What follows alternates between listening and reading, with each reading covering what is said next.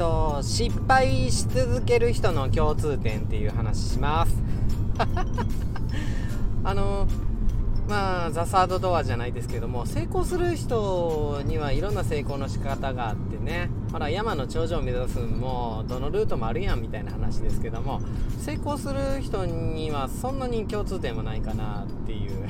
でも失敗をし続ける人にはねどうもあるらしいんですよね。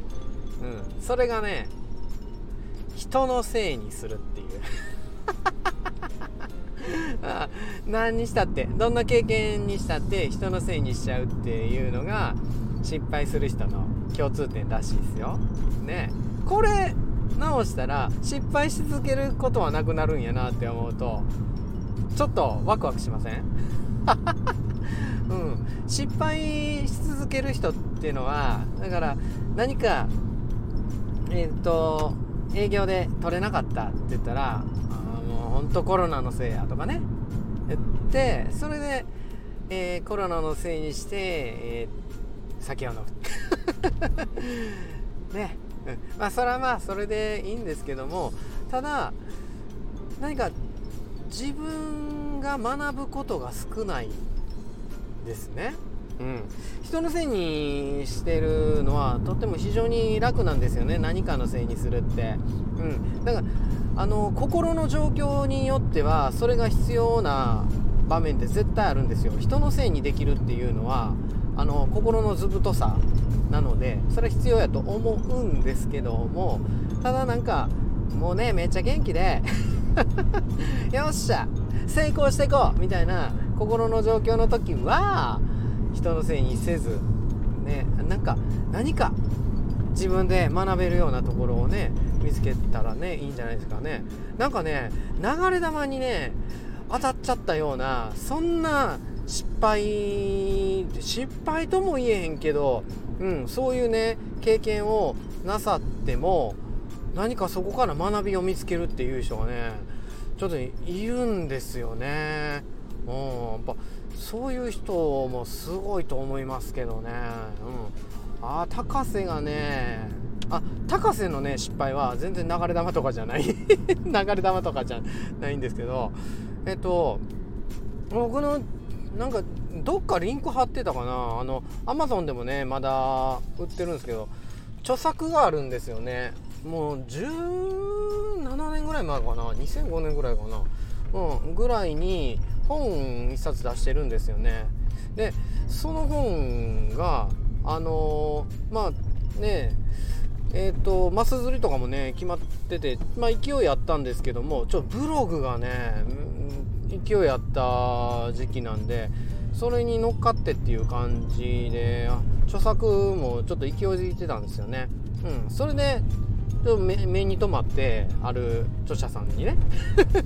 それで、うん、これを著作権侵害じゃないかっていうね著作権侵害のね裁判したんですよね。うん。もうこれはね本当にやみましたよね。うん。もうなんかねそれが噂になってもう2チャンネルでも思いっきり叩かれまくって。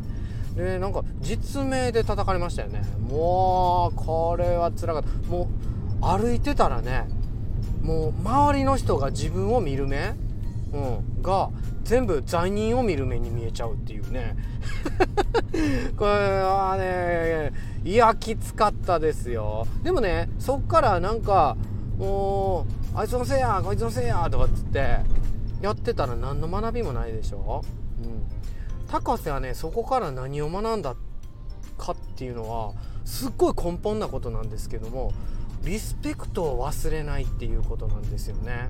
うん、でその僕に対して怒ってらっしゃった著者の方って俺その人の方好きだったんですよね。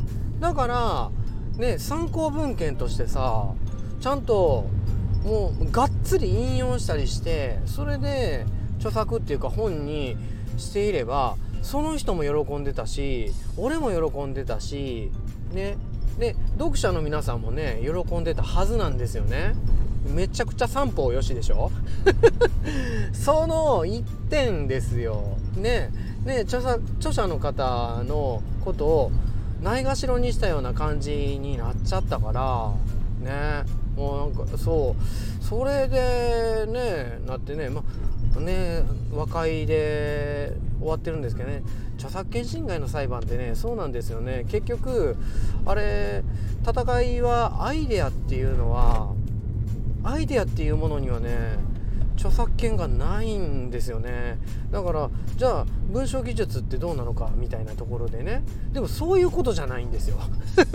そういうことじゃないですよ。そういうなんか俺を擁護するための論法なんかやってるとほらさっきの話じゃないですけど人のせいするに偏っていくじゃないですか。あ ね？自分が学ばないと意味ないんですよねどんな経験も。いや意味ないことはないねんけどもね。でも学べた方がええやん？ええやん？